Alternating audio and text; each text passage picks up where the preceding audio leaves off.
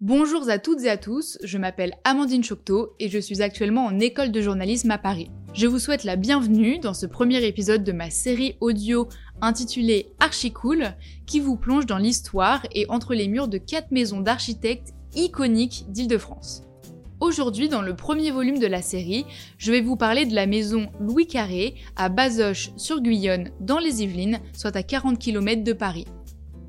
Et vous devez déjà vous demander qui est ce Louis Carré et pourquoi sa maison plaît autant.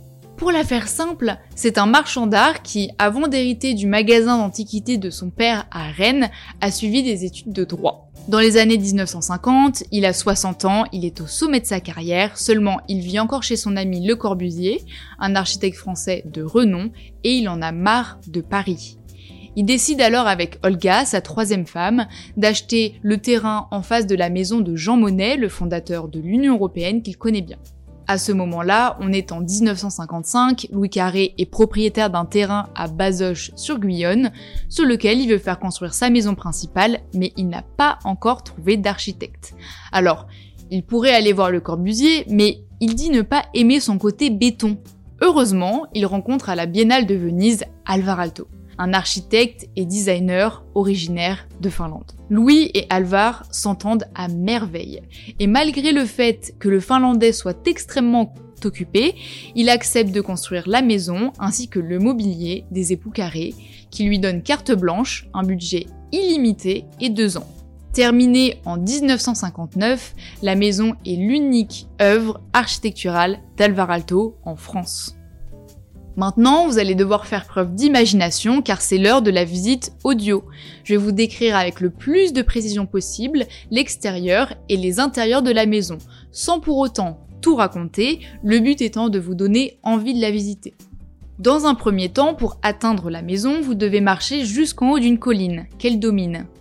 Vous êtes ensuite face à la maison, elle est d'un blanc éclatant avec des claustras en bois sur la façade qui rappellent les arbres d'une forêt, et la maison a presque une forme triangulaire, la toiture étant le plus long côté. Je dis presque car Alvar Aalto se plaît à casser l'horizontalité et le toit, par exemple, ne suit pas une ligne toute droite. Vous passez à côté du bassin d'inspiration japonaise qui se trouve à la droite de l'entrée principale et vous voilà à l'intérieur de la maison. Face à vous, des cimaises conçu pour présenter les œuvres d'art que possédait Louis Carré, comme des tableaux de Picasso, et également pour stocker les objets du couple. Dans l'entrée, le plafond est d'une grande originalité. Il est en bois et suit la forme d'une vague qui emmène le visiteur de l'entrée au salon qui se trouve à droite. À titre anecdotique, alto signifie vague en finnois, donc pas étonnant que l'architecte appartienne au courant organique, soit un courant qui imite la nature. Vous suivez cette vague, descendez quelques marches et arrivez au salon, dont les grandes baies vitrées offrent une vue dégagée sur le bas de la colline et donc sur la commune de Bazoches sur Guyonne. Les fenêtres sont ouvertes sur l'ouest, on imagine facilement Louis et Olga profiter de coucher de soleil à couper le souffle. À défaut d'avoir un piano dans son séjour, Louis Carré dispose d'une table en bois qui porte le nom de l'instrument, vu qu'elle a la même forme. Vous trouvez également une banquette le long des fenêtres, un coin cheminée avec des luminaires qui descendent très bas afin de pouvoir lire avec suffisamment de lumière, et l'accès à la bibliothèque qui est sur deux niveaux. Retenez que le salon est éclairé de manière naturelle, qu'il y a du bois du sol au plafond, que des plantes ajoutent des couleurs vives dans la pièce et que le mobilier est simple mais ergonomique.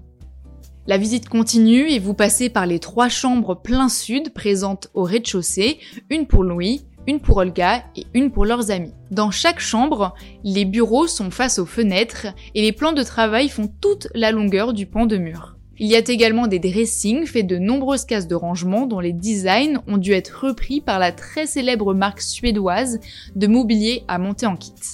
À cela s'ajoutent les salles de bain entièrement recouvertes de carrelage bleu ciel et seule celle de Louis dispose d'un sauna intégré qui fait écho aux origines d'Alvar Alto.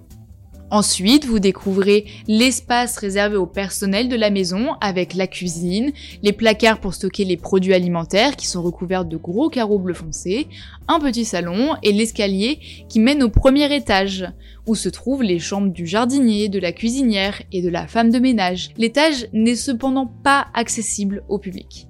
Enfin, vous finissez par la salle à manger dont la fenêtre donne sur l'entrée principale. Elle est dotée d'une remarquable table en acajou et entourée de tableaux. Mon objet préféré, designé par Alvar Alto, se trouve dans cette pièce. Il s'agit de lampes pensées pour éclairer à la fois les tableaux et le reste de la pièce. Un faisceau est donc dirigé vers le mur et un second vers le sol.